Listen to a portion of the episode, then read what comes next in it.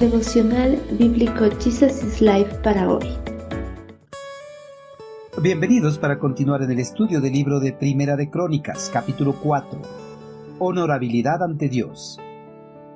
Había un hombre llamado Jabes, quien fue más honorable que cualquiera de sus hermanos.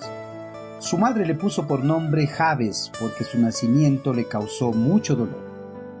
Él fue quien oró al Dios de Israel diciendo, Ay, si tú me bendijeras y extendieras mi territorio, te ruego que estés conmigo en todo lo que haga, y líbrame de toda dificultad que me cause dolor.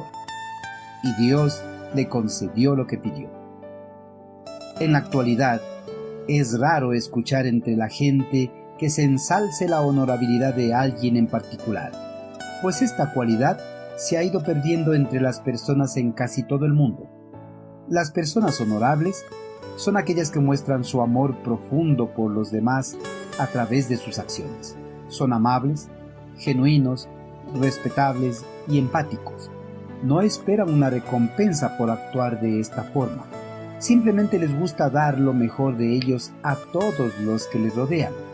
Además, lo demuestran manteniendo una fe profunda en Dios a pesar de sus adversidades.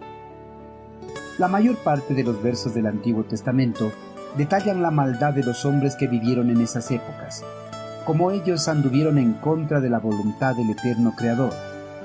Entre tantos hombres malos que existieron en la genealogía del pueblo escogido, Dios resalta la honorabilidad de un hombre en particular. Su nombre fue Jabes. El nombre Jabes suena como la palabra hebrea para dolor. Su madre le puso ese nombre debido a que él le causó un gran dolor cuando lo dio a luz. En la cultura del Antiguo Testamento, los nombres eran mucho más que sonidos que se utilizaban para identificar a una persona. Los nombres resumían las características y las cualidades de la persona. Los nombres señalaban su destino. A pesar de que su nombre significaba dolor, Jabes fue más distinguido que sus hermanos en oración invocó al eterno Creador para cambiar la realidad que le esperaba. Jabes era un hombre de fe. Él tenía la certeza de que Dios escucharía su clamor y acudiría en su ayuda. Generalmente, las personas en su adversidad se olvidan de Dios. No invocan su nombre para que les ayude a salir de la situación que atraviesan. Lo contrario, maldicen la situación por la que atraviesan sin pensar en que Dios tiene el control de las riendas que sellan el destino de las personas. Jabes, en su oración, pidió a Dios que lo bendijera, que lo ayudara en su trabajo, que permaneciera a su lado, que lo guardara del dolor y del mal que le rodeaba. Jabes, a través de su oración, reconoció que el eterno Creador tiene el poder absoluto sobre todo y que el mundo está bajo su control. El mundo está bajo el control de Dios. Nada se mueve si no es por su voluntad.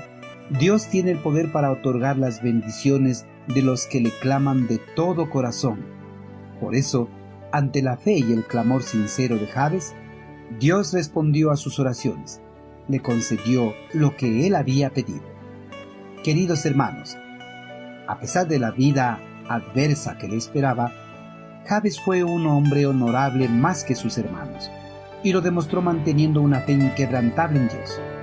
La honorabilidad no está solo en el hecho de tener una actuación distinguida ante los hombres.